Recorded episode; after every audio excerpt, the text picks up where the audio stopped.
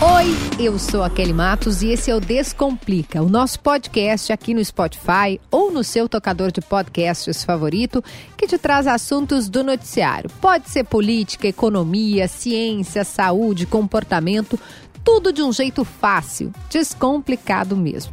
E o episódio de hoje talvez seja o episódio mais ousado que esse podcast já produziu.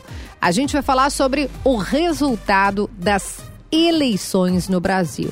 Sim, no domingo do dia 3 de outubro, brasileiros foram às urnas em todo o país e fora do país para escolher os seus representantes, a presidência da República, governos estaduais, deputados federais, estaduais e também senadores.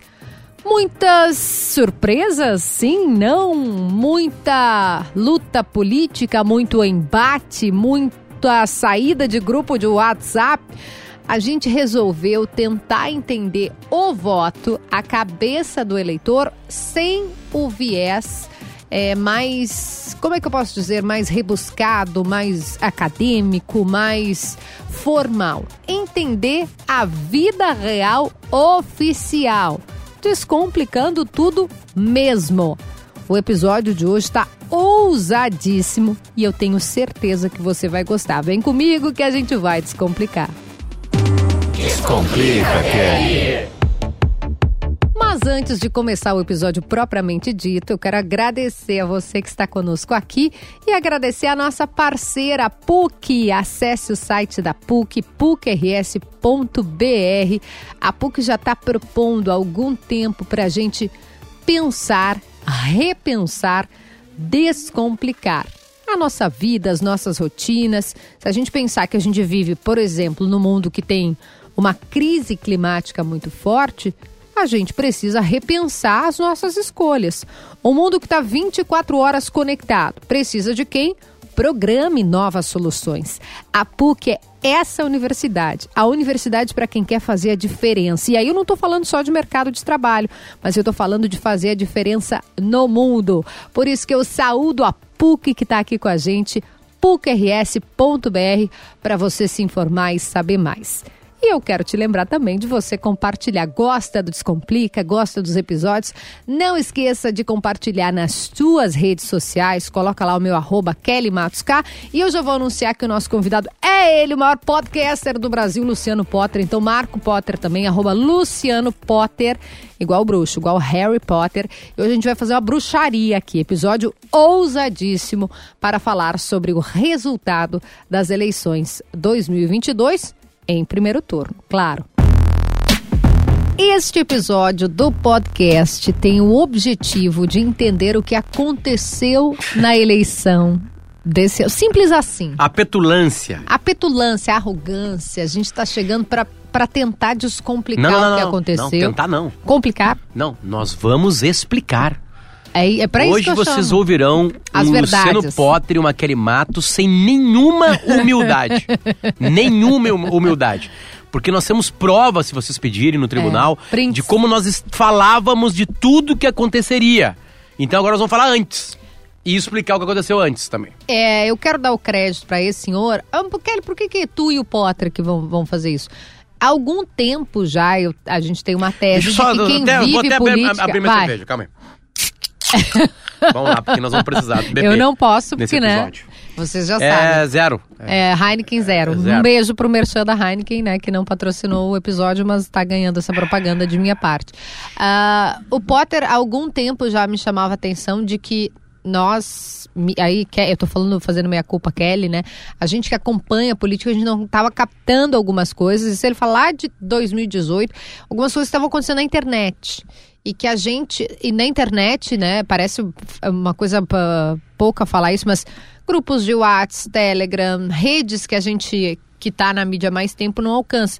Então, a, a ideia de construir esse episódio ela é justamente no sentido de não estamos ouvindo as pesquisas tradicionais, os analistas tradicionais, porque ao que tudo indica, esses não entenderam ainda, né, Luciano? On- desde quando começou a entender isso? Se quiser começar pela eleição de agora, ou pela eleição de antes, ou quando tu me avisou, Kelly, você sabia que tem alguém chamado Kéfera? E eu, oi? O que está acontecendo? A Kefra que deve ter votado no Lula. Provável. Ah, Bom, bom dia, boa tarde, boa noite a todos, né, que estão nos escutando aqui. Uh, É o maior podcaster do Brasil. Ê! Poxa, obrigado. Número de, número de podcasts, talvez, né? De número de podcasts fazendo. gente. Mas vamos lá, Kelly, é, eu, eu, eu acho que tem. A gente erra muito em eleições, e eu boto a gente, nós dois erramos muito em eleição, também porque a gente tende a enxergar o voto como algo mais complexo do que verdadeiramente ele é. A gente tende a colocar o movimento humano aqui no Brasil, eletrônico, de apertar uns botõezinhos e mais aquele botão grandão verdinho, como algo complexo, e ele não é complexo. Ele, na verdade, para muita gente, ele é muito mais simples do que a gente imagina. E ele é principalmente desapegado de termos que a gente que gosta de política coloca na política e também nas eleições, que são duas coisas diferentes, por incrível que possa parecer. Eleição, ela é também política. Política é política. O dia a dia da política, conversa com os políticos, né? Tudo isso é política. A eleição também é política.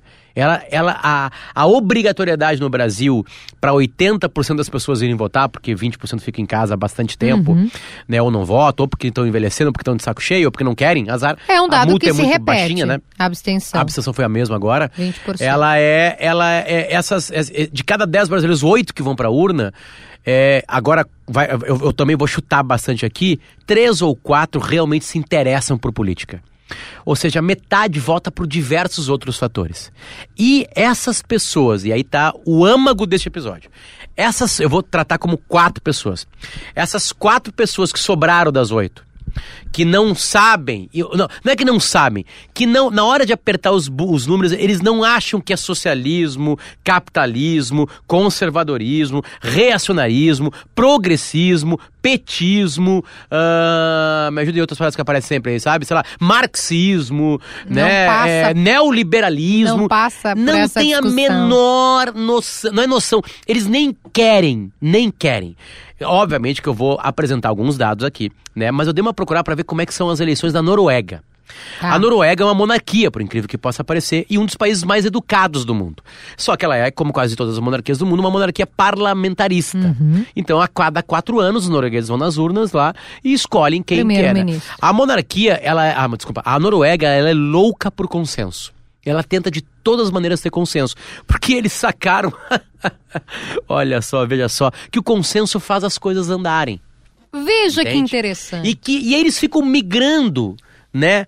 Pra gente, eu vou, eu, vou, ser bem, bem, bem grotesco agora. Eles ficam migrando de primeiros ministros que abrem mais a mão nos gastos e para ministros que abrem menos a mão nos gastos. Cíclico. Tá. Né?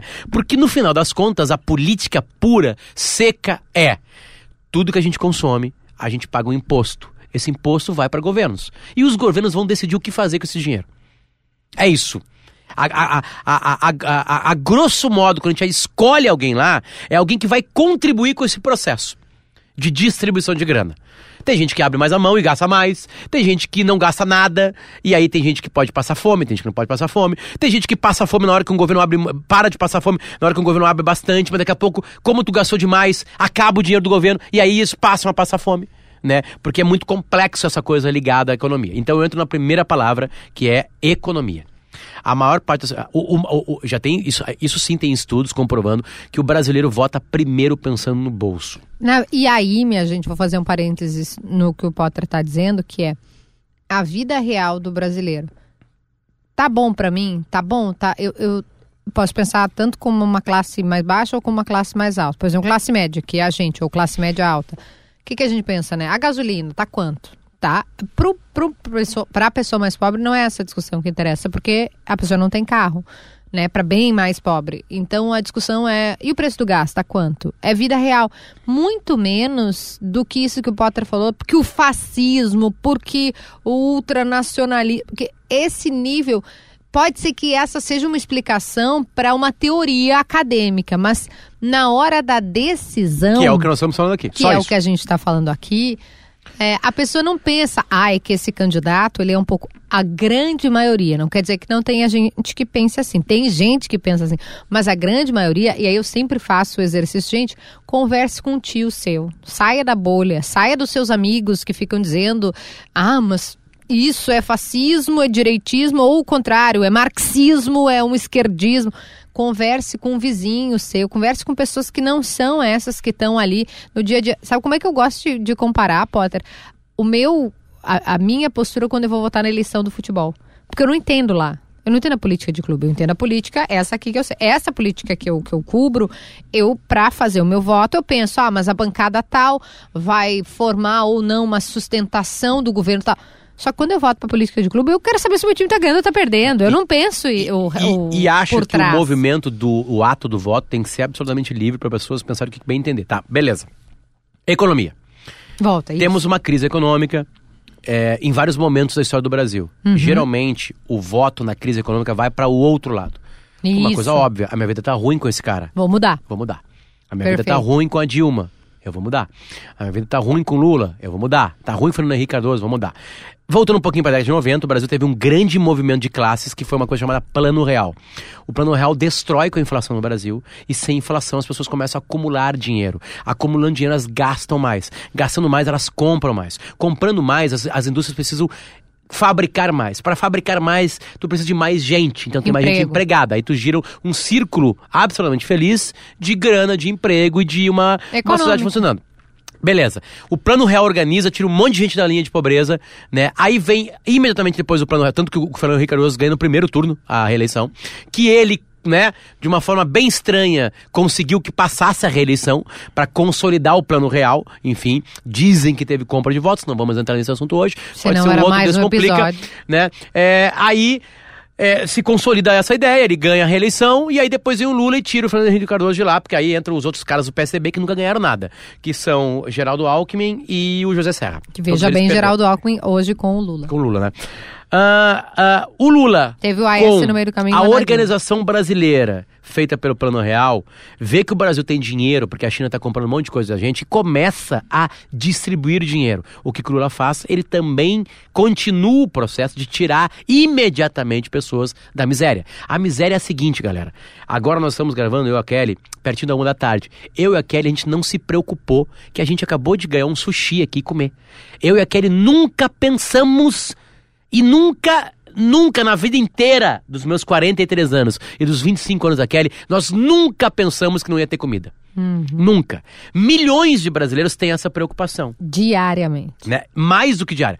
É, É por refeição. Por refeição. né? Eles sentem fome a cada três horas e eles não sabem o que vão comer. Aí vem um presidente, ajudado por um plano que arrebenta com a inflação, recebendo dinheiro né, de, de, de coisas que a gente vendia para a China, que são coisas primárias, né? É, Uhum. O Brasil enriquece, explode a economia do Brasil e o Lula distribui isso através de vários planos do governo, né?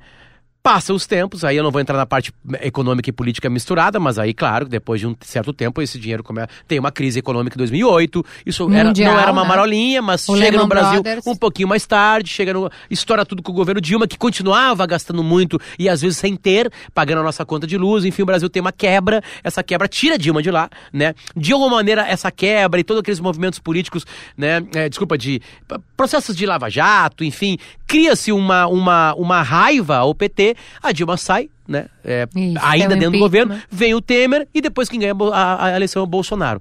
Um cara escondido na política brasileira, ninguém dava bola pra ele, um cara que gritava em Um alguns deputado programas. do, do que a gente chama de baixo clero, que é- ele não é, por exemplo, se a gente pegar hoje o Congresso Nacional, tem os deputados que vocês ouvem falar, o Ed- o Eduardo Bolsonaro, que é um deputado bastante visível. O Bolsonaro, o pai, no caso, Jair, ele não era dessa turma que era sempre ouvida, o que tomava as decisões, não era um Arthur Lira, Certo. não era um Rodrigo Pacheco, que é Tanto que senador. brinca que foi o CQC que apresentou o Bolsonaro pro Brasil. É. Né? O CQC ele tinha 1,2% de, de, de audiência. Não foi o CQC. Né? Foi, foi muita. Não, e não, também não é esse Re- o programa. é. Quem é que criou o Bolsonaro, quem é que criou o Lula, não interessa. Isso vocês ouçam um retrato narrado. Vamos chegar aonde a gente quer chegar. E aí eu separei. Fazendo a linha, é, alguns costurando a linha aqui. do, do tempo. né? Aten- é, Apresenta-se então por que, que Bolsonaro e Lula estão em 2022 lutando pela presidência. Nós fizemos uma coisa rápida, rasteira, pulamos várias partes, não tocamos em algumas partes que pessoas discordam, mas tá posto. É Lula e Bolsonaro. Segundo turno. O segundo turno mais, mais, op- de- mais oposto um do outro na história do Brasil. De antagonismo. Beleza. Eu vou abrir algumas notícias que eu separei para ti aqui que são elucidadoras. Os analistas de eleições geralmente são os analistas de política. Uhum. Eu estava ouvindo correndo a segunda-feira de manhã, a atualidade, e Rosane de Oliveira, que vive de analisar a política, falou o seguinte: é, perguntando, ah, mas para onde vão os votos da fulana, da Tebet? Para onde vão os votos do Ciro? Aí a Rosane fala assim, de uma maneira muito acertada. É, pessoal, o voto, ele é absolutamente particular e ele é feito de inúmeras escolhas e, e emoções e decisões que só o eleitor sabe. E aí a Rosane toca numa coisa muito importante e a gente volta para o começo do programa, que é por que as pessoas votam no Lula e do Bolsonaro. Tem o seu amigo lulista que você já sabe que vai votar. E tem o seu amigo bolsonarista uhum. que você já sabe. Bastam eles para eleger o presidente? Não. Não bastam. Vamos a quem interessa. E aí bate a cabeça dos analistas quando eles não entendem o que está acontecendo. Os analistas tendem a enxergar regiões do Brasil, cidades do Brasil, pessoas do Brasil, gêneros do Brasil, classes etárias do Brasil, classes sociais do Brasil como uma massa só. E aí está o erro. A grande maioria da população brasileira votou no Fernando Henrique Cardoso, no Lula, na Dilma e no Bolsonaro.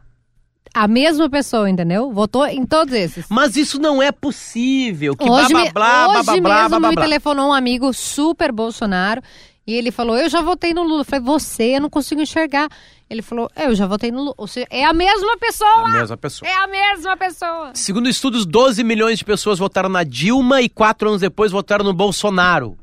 Eu sei que pra você que tá escutando agora que gosta de política, isso é inaceitável. Isso é uma. Eu ia falar uma coisa que graças a Deus não falei. Isso é uma. É, é- é um. É um. É uma. É um araquiri. É uma tipo assim, meu Deus, como é que isso acontece? Exatamente. Porque as pessoas não pensam política como você. Elas não leem ou leem e acharam um saco esses movimentos. Eles odeiam a coisa de esquerda e direita. Eles não se rotulam. E aí, quando a gente dá um selo para uma região do Brasil, para um bairro de uma cidade grande do Brasil, para pessoas do Brasil, a gente erra feio. Porque tu pode ter a maioria. Vamos lá. é, tem, nos Estados Unidos, tem vários estudos que comprovam que a maioria dos negros nos Estados Unidos, cerca de 15% da população americana vota no Partido Democrata. Isso é correto, Kelly? É correto. Só que não interessa o que a maioria vota, Kelly.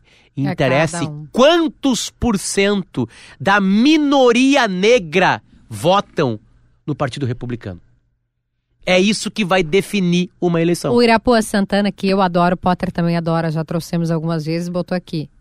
A notícia do dia publicada pela Folha é que negros foram eleitos pela direita, mais eleitos pela direita do que pela esquerda. Ponto, fim. Não precisa falar mais nada, né? Enfim, eu vou trazer números de uma cidade muito querida pra gente, chamada Porto Alegre. As eleições de Porto Alegre, neste ano agora, no primeiro turno, tiveram os seguintes números. O presidente da República mais votado na eleição para a presidência, mais votado em Porto Alegre foi Lula, do PT. Ele teve 49,83% dos votos de Porto Alegre. O seu principal o, é, opositor teve 10% a menos. Ele teve 39,11% Recorte Porto Alegre. dos votos. 2022, primeiro turno, eleições presidenciais, Porto Alegre. 49 a 39. Gravaram? Número, Perfeito. gravaram o número. Então tá. Vamos pular. Então agora, para quatro anos atrás. Bolsonaro e Haddad estavam disputando o governo e em Porto Alegre, a população porto-alegrense no primeiro turno votou assim: 45% no Bolsonaro e 20% no Haddad. Primeiro turno. No segundo turno, não vai servir para nós, porque a gente não está falando. sobre- O Bolsonaro teve 56,85. Então nós vamos ficar com os números do segundo turno. 56,85% dos porto-alegrenses votaram. Deu 436 mil votos, votaram no Bolsonaro. Certo? Nessa eleição, no primeiro turno só, 49,83% de Porto Alegre votou no Lula. Ou seja, a mesma pessoa mudou. Não chega, não tem matematicamente como tu não entender que agora, talvez agora tenha dado o estalo que me deu e que dá em todo mundo quando ouve isso. E, e, e, e, e, tu, e, tu, e, tu foca nisso. Milhares de porto-alegrenses há quatro anos votaram no Bolsonaro. essa, esses mesmos milhares, Os mesmos. quatro anos depois, votaram no Lula. Então isso quebra completamente do jeito que você acha que as pessoas votam. Elas não estão dando bola para, primeiro, esquerda e direita. Eles levaram para a urna outro sentimento. Ah, mas o Lula ganhou nos bairros mais pobres. O Lula ganhou nos bairros mais pobres, ganhou, mas quanto por cento o Bolsonaro teve nos bairros mais pobres? Outro dado que vai arrebentar com o coração de quem acha que política é desse jeito. Bagé e Alegrete, duas cidades da fronteira oeste, que vivem de agropecuária, onde tem uma economia bem complicada, não, pouca indústria. Sabe quem foi o cara mais votado no primeiro turno dessas duas cidades, Kelly Matos? Luiz Inácio Lula Não pode ser. Não pode ser. Não, Em Bagé ganhou o Lula e em Alegrete ganhou o Lula. não acredito. Porque são cidades, para você que não é daqui do Rio Grande do Sul, absolutamente bolsonaristas. São cidades onde a força do Bolsonaro, ele teve muitas vezes, ele foi à cidade. Eu acho até que fez- foi em Bagé que o Bolsonaro pegou um anão no corpo pensando que era uma criança. Eu acho que aquele episódio da cloroquina em que ele mostra a cloroquina como se fosse uma É hóstia, uma das cidades. É em Bagé. É uma das Que ele, cidades. que ele levanta a caixinha, né? Alegrete. Isso na pandemia. É como se eu dissesse pra vocês que, né, usando uma comparação, uma cidade. Bom, a cidade mais bolsonarista é no Rio Grande do Sul, é Nova. Alegrete, há quatro anos, no segundo turno, fez o seguinte: deu 54,10% dos votos para Bolsonaro Ó. e deu 45,90% para Fernando Haddad. É, é, talvez a gente pudesse até a- meio que acabar agora aqui o episódio. Você Né? já deve. a- o, seu- o seu cérebro. Não, primeiro que deve ter gente que eu já conheço que eu diz assim. Quem esse Potter e essa Kelly? Por que, que não trazem um acadêmico da USP, um professor de ciência política da Universidade Federal de não sei aonde? É justamente esse, é, é- é essa, essa regra, essa linha que a gente quer quebrar. Que a maioria da população, sim, não é todo mundo, isso é uma generalização, não é, não é to, não são todos a maioria da população não pensa como ah não, mas esse voto vai fortalecer a extrema direita, então quem sabe eu voto para não fortalecer a extrema. Não é assim o raciocínio. Não é esse. Seria é, assim, eu não sei se há, mas é porque as pessoas não têm educação. porque- Não, mas não é. Aí, não Kelly, funciona assim. Aí está a minha maior crítica, tá? A minha maior crítica a, a tudo isso, tá? O, o que, que um jornalista, um cientista social, um, é, o que, que nós, né? Que aliás nós adoramos. Não são os outros, tá? Somos nós. Temos muitos amigos que Eu são estudei um ano em. Ciências Sociais na URGS. É. que nós dois somos jornalistas, tá? O que, que nós deveríamos tentar entender? Primeira coisa é quebrar o preconceito, porque quem Perfeito. define a eleição são essas pessoas que migram de quatro em quatro anos pra lá e pra cá, sem dar bola para conceitos políticos mais rebuscados e importantes para entender a política, porque são movimentos somados que vão mudando a nossa. é, é, O Lula e o Bolsonaro são frutos de alguns desses é, é, é, termos aí, né? Um dessas essas super discussões que a gente tá, gente tá agora aqui eliminando para essa parcela que vai definir a eleição no dia 30 de outubro de 2022. A gente tá gravando isso aqui entre os turnos, tá? Depois do primeiro turno e antes do segundo turno. E nós não vamos nem tentar adivinhar. Nem tentar adivinhar. A gente pode fazer até um mais próximo lá, com, daqui a quatro semanas, pra gente tentar ver o que, que O vai, que vai acontecer. acontecer. Enfim, mas o preconceito é que quem deveria estudar, assim, o- qual era o avanço nisso tudo? É tentar entender essas pessoas, como é que elas migram de voto. Por que, que elas votaram no Bolsonaro há quatro anos em Alegrete, quatro anos depois elas votaram no Lula? A mesma pessoa. Votou no Lula e no Bolsonaro. A mesma pessoa votou no Lula e Bolsonaro quatro anos depois. Bolsonaro, depois Lula. Tentar entender isso. E aí, Kelly, quando tu chegar perto, e a gente já chegou perto dessas pessoas, e pergunta pra sem nenhum preconceito, sem nenhum julgamento, geralmente duas coisas pesam no Brasil atual. Um é o problema econômico, claro, todo mundo sente isso. O Bolsonaro teve crises externas? Teve. Crise. Foi bem na pandemia? Não foi bem, na minha opinião, na pandemia. Não foi. Ele podia ter eliminado a pandemia, a pandemia mais rápido, podia ter, ter, ter ajudado, contribuído mais com aquilo ali, e isso pesou pra ele. Ele sabe que pesou. Ele sabe que pesou. Né? Se tem uma meia culpa, sabe que pesou. O que a gente deveria entender é por que essas pessoas mudam, mudam de um lado para outro. E elas mudam, primeiro, pensando na, na vida delas, porque a economia é comida. A economia não é economia. Aquela É, a página de economia. Não, a é, é não comida tá imediata. Da taxa Selic, do Exato. entendimento, Zero. do a, a, Aliás, Bov- tudo isso fórmula, claro, esse complexo chamado economia. Mas Mas, é a a economia vida dessas real. pessoas é outra coisa mais real. Quanto é que tá o feijão no mercado? Quanto é que tá o, o, o preço do botijão de gás que eu 50 falei? milhões de brasileiros vivem com salário mínimo para baixo. Um quarto da população brasileira vive ganhando o salário mínimo para baixo. E é tão verdade isso que tu tá falando, eu tô...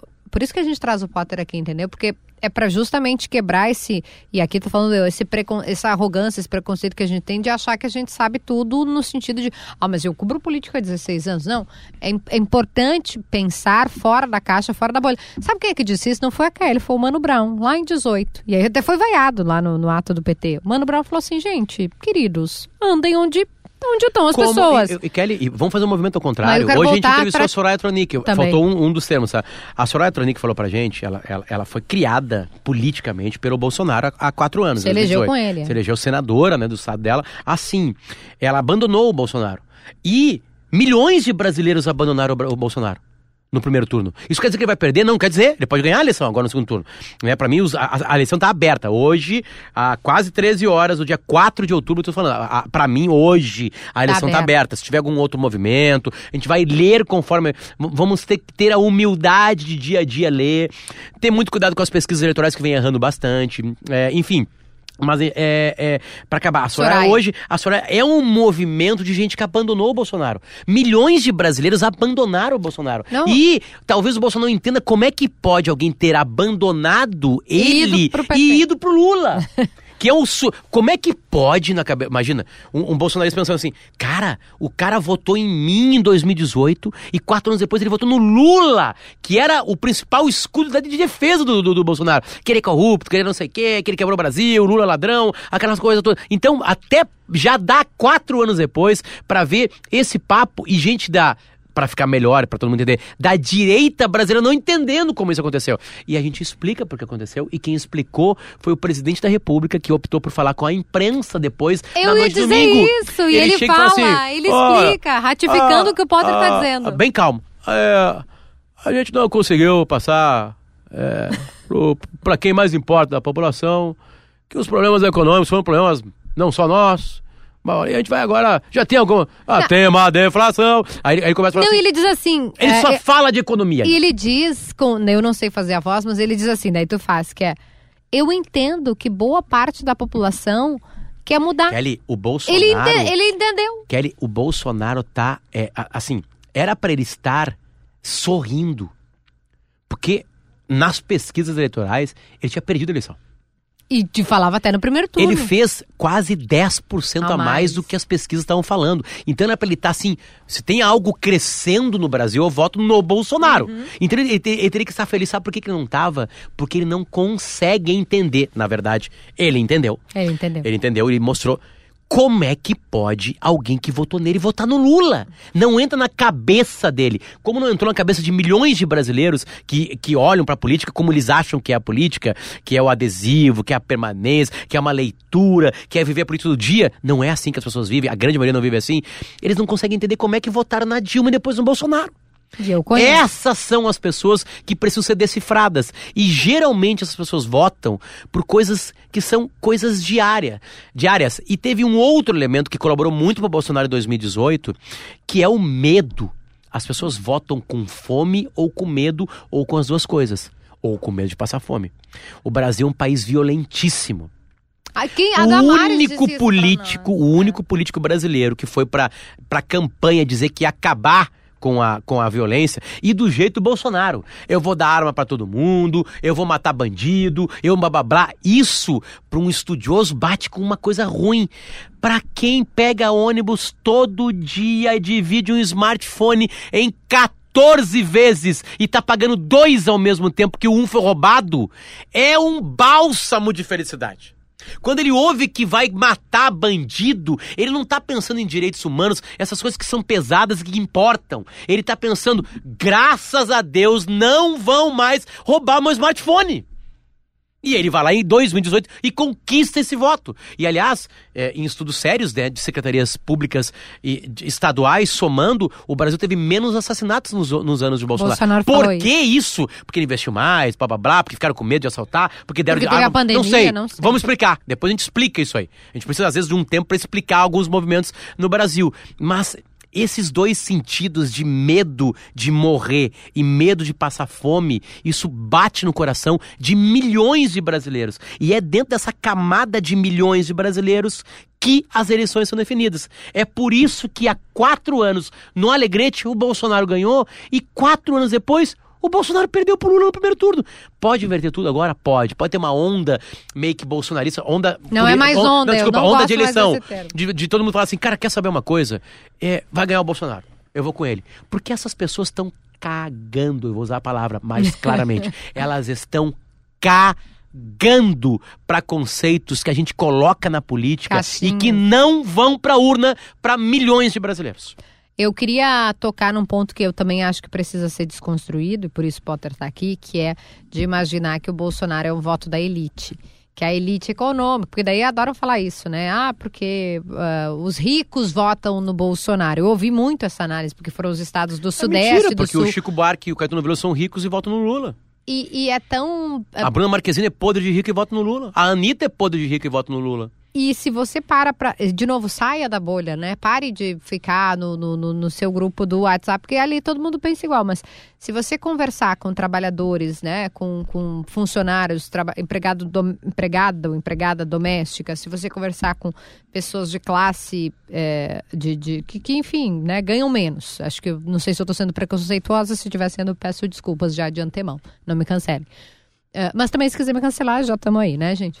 O, essas pessoas têm esse medo que o Potter disse da segurança. As mães de, de comunidades sabem que o filho pode ser captado pelo tráfico de drogas, É, pelo Se traficante. interessa na hora de um voto, né? Então, Enfim, não é imaginar assim, é, porque daí a gente pensa. Primeiro que a gente pensa o rico como sendo o cara malvado, que não se preocupa, que não se. Pode ter ser que tenha isso, não, é tá provável na que tenha ele tá? é que ele exista. Mas as pessoas mais pobres, e se não não se parar para olhar, como, como se olha com preconceito, né? Ah, mas o, o, o, o, o rico vota assim. o pobre. Não, não é assim. na O eleição po- A americana- pessoa mais pobre tá ali. Aliás, o- os Estados Unidos é um bom exemplo, né? Na- As pessoas mais a- classes a- o- mais o baixas Trump- votaram no O Trump. Trump perdeu a eleição porque ele perdeu o voto do homem branco. Sabe por que, que ele perdeu o voto do homem branco? Porque o Trump também foi mal na pandemia e os amigos do homem branco morreram na pandemia. Que Aqueles gordos americanos lá quase vermelho morreram na pandemia.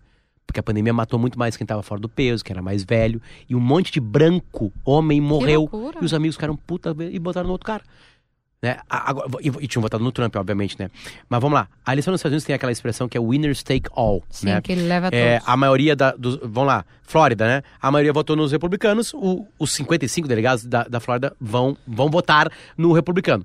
E ao contrário, são estados que eles dizem swing states, que são os que mudam. É e tem uns assim, que são consolidados. né? Existe, pensa um mapa, tá, gente? Cada um dos estados é, tem um número X de votos, tá? Que conta. Vamos, um, vamos supor que é 10, se fosse aqui no Brasil. 10 Rio Grande de do Sul é pessoas. 10, Santa Catarina é 5, Paraná é 12, tá? Tô inventando. Essa contagem não é que nem no Brasil, que somos 10 do Rio Grande do Sul, com os 15 de Santa Catarina, com os 12 do Paraná. Lá só conta o voto de quem venceu. Então, no Rio Grande do Sul, se vencesse o Lula ou o Bolsonaro, no caso do Rio Grande do Sul venceu o Bolsonaro, ele levaria todos os votos Do do, colégio que, eleitoral que é, gaúcho. do, do que configura, dos Ma- mas, 10, assim, Kelly, dos 12 do é- Rio Grande do Sul. Aí que tá. E aí lá na CNN, quando a gente tá acompanhando as eleições dos Estados Unidos, o mapinha fica vermelho ou azul. Azul para o democrata e Isso, vermelho pro republicano. republicano. Lá é o contrário que aqui. Aí, aqui é verde e amarelo no caso, né? O Bolsonaro pegou para ele as cores. É, E é, vermelho E o vermelho é o. PT. Ah, ah, o que que acontece? A, a pergunta que tem que ser feita é a seguinte: tu olha para aquele mapa, por exemplo, o Nordeste, tá? Tu olha o Nordeste, ele tá pintado de vermelho Vermelho.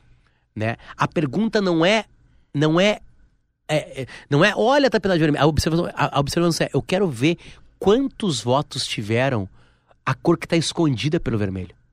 O, o, o montante, porque se for 50,01 a 49,99, o estado tá vermelho.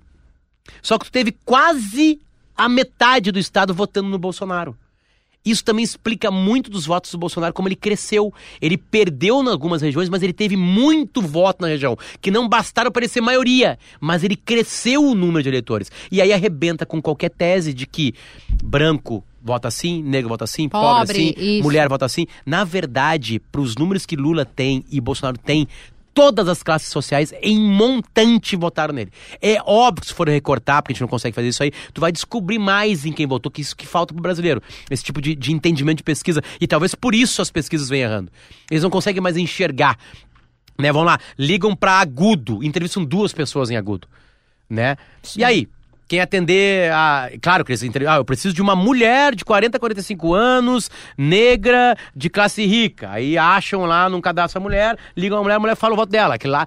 Será que esse é o retrato da mulher é. negra que tem dinheiro em agudo? Não sei. É isso que muda. E por isso que eles vêm errando bastante. Mas enfim, para resumir e acabar, porque agora tem duas horas de estado de gravação. Nós estamos gravando um pouquinho antes, assim, sabe?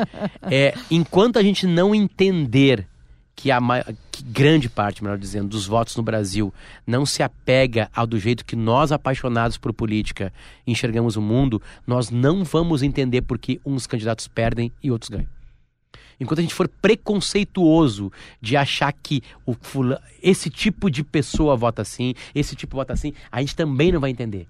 Porque no Brasil, a gente é, em 30 milhões de pessoas, swing uh, uh, swing votes. Que vai para lá e vai para cá. 30 milhões de pessoas não têm vergonha nenhuma de votar em Dilma Rousseff. Depois quatro anos depois em Bolsonaro e quatro anos depois no Lula. Não tem vergonha. Eles não pensam como a gente. Eles levam o sentimento para a urna, algo que a gente não consegue tocar. E quando a gente não consegue tocar, a gente só tem uma coisa para fazer: não cagar a tese definidora. Deixar, botar um passo atrás e entender e eu e a Kelly falamos, voltamos à primeira frase do nosso podcast de hoje aqui, que é o seguinte: eu e a Kelly falamos, duvidamos que seja só 34% da população brasileira que vai votar no Bolsonaro.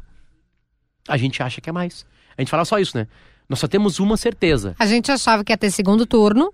E né? que não seriam 34%. E que não seria tanta diferença. E aí eu me lembro, tem uma outra coisa que eu também me deixa muito irritada, porque as pessoas, o, o IPEC era um dos institutos que dava que o Bolsonaro que o Lula ganhava do Bolsonaro no Rio Grande do Sul. Eu falei, gente, eu ando no Rio Grande do Sul, não sei vocês, mas eu ando, eu vou nos lugares, eu vou nas comunidades, eu vou nas partes mais ricas, eu ando, eu vou. Acho que PEC foi em Bagé, Alegrete, Porto Alegre. Não. Que o Lula ganhou. e eu falei, cara, não é o que está acontecendo. As pessoas me perguntam como você explica, eu respondi em mais de uma entrevista, em mais de um podcast, como você explica o Lula estar na frente? Eu falei, eu tudo bem a pesquisa, né? Não quero negar a pesquisa, mas não é o que a gente está vendo aqui. Não é o que a gente está vendo aqui porque a realidade está mostrando outra coisa. Então eu também era uma outra percepção que eu tinha. Eu falo, cara, não, que, não é lá, o Kelly, que a gente está vendo. Tu anda no meu bairro em Porto Alegre, que é auxiliadora. Ele tá ah, bom, tu vai achar ele, que ele tá é. pintado de verde e amarelo. Isso, vai achar que o, o Quem ganhou a eleição em Porto Alegre no primeiro turno foi o Lula. É. E daqui a 30 dias pode ser o Bolsonaro que ganhe. Que loucura. Então. Ah, mas então nós estamos num negócio que não tem como saber. Não, a gente está num negócio que a gente tem que. É, a, a, gente, a, a única coisa ruim de tudo isso, para mim, é o preconceito Arrogância. sobre o voto. É. Que está muito carregado de uma arrogância, de uma prepotência, que é exatamente como eu e a Kelly estamos sendo aqui nesse episódio. Prepotentes e arrogantes. É, é, é, é, essa, esse, ah, vamos lá. As certezas. Há quatro anos o Bolsonaro ganhou Porto Alegre. Pá, selo. Porto Alegre gosta do Bolsonaro. É isso aí. Aí tu carrega esse sentimento quatro anos depois. Não, Porto Alegre é Bolsonaro. Porto Alegre é Bolsonaro. Bolsonaro virou Lula. E aí, onde fica a tua certeza? Por quê? Porque milhões e milhões de brasileiros, entre eles porto-alegrenses, flutuam para lá e para cá. Não estou falando nem de um lado para o outro. Para lá e para cá. Para lá e para cá. E enquanto a gente não ter humildade de entender que isso acontece, a gente nunca vai acertar o resultado de uma eleição. Esse episódio que vai se encerrar aqui é um convite para que você duvide das suas certezas. Eu sei, o ego ele é tão ele é tão carinhoso com a gente que a gente quer mostrar que a gente tá certo. Eu e o Potter ficamos falando aqui, né? Olha como a gente sabia, olha como a gente acertou, olha como a gente já sabia que ia acontecer isso, que o Bolsonaro tinha mais votos do que a pesquisa mostrar. O ego é assim. Mas quem sabe, lhe convido a revisitar algumas das suas certezas. Quem sabe, talvez. Você já pensou que você pode estar errado? Você que manda mensagem furioso, porque o, o Timeline é um programa que ouve todo mundo, mas todo mundo, até aqueles que a gente não gosta. Aliás, principalmente aqueles que a gente não gosta. A gente bota todo mundo no ar. E o celular pipoca de mensagem. Como vocês dão audiência para esse tipo de gente? Quem sabe ouvir o, a, a, pessoa que pensa diferente? Ah, mas tem uma linha do que. Você já parou para ouvir? Já parou para ouvir? Não, você ouve sempre os mesmos, faz o mesmo raciocínio aí vai repetir padrão, né? Vai repetir. E mais erro. que isso, para rimar, vai repetir padrão e vai errar, e vai errar, errar os resultados da eleição. Tchau, acabou, gente. acabou. Beijo. Ah, gente, obrigada, Luciano Potter, obrigada por essa conversa franca. Colocou dedo na ferida, né? Eu mesma revisito vários dos meus conceitos. Eu sou a pessoa que, quando eu boto uma ideia na cabeça, confesso, às vezes é difícil de tirar aquela ideia, de desconstruir aquela ideia. É, mas o Potter traz dados de realidade, assim, confrontando aquilo que a gente, as certezas que a gente tem, e por isso que eu quis trazê-lo aqui. E acho que a gente vai fazer mais vezes, né? É bom demais. A gente já faz esse, esse bate-bola no timeline, agora sem o Davi, infelizmente mas é muito bom poder conversar. Esse podcast se propõe a isso, a descomplicar. Muito obrigada a todos que estiveram conosco e obrigado a PUC. O mundo em crise climática precisa de quem repense nossas escolhas. O mundo 24 horas conectado precisa de quem procure, programe, execute novas soluções. A PUC é essa universidade, a universidade para quem quer fazer a diferença. E eu não estou falando só de fazer a diferença no mercado de trabalho, mas fazer a diferença no mundo, fazer a diferença para as pessoas. Saiba mais em pucrs.br. Não esqueça de compartilhar e eu estou te esperando, claro, para mais um episódio do Descomplica aqui mesmo. Um beijo, até lá!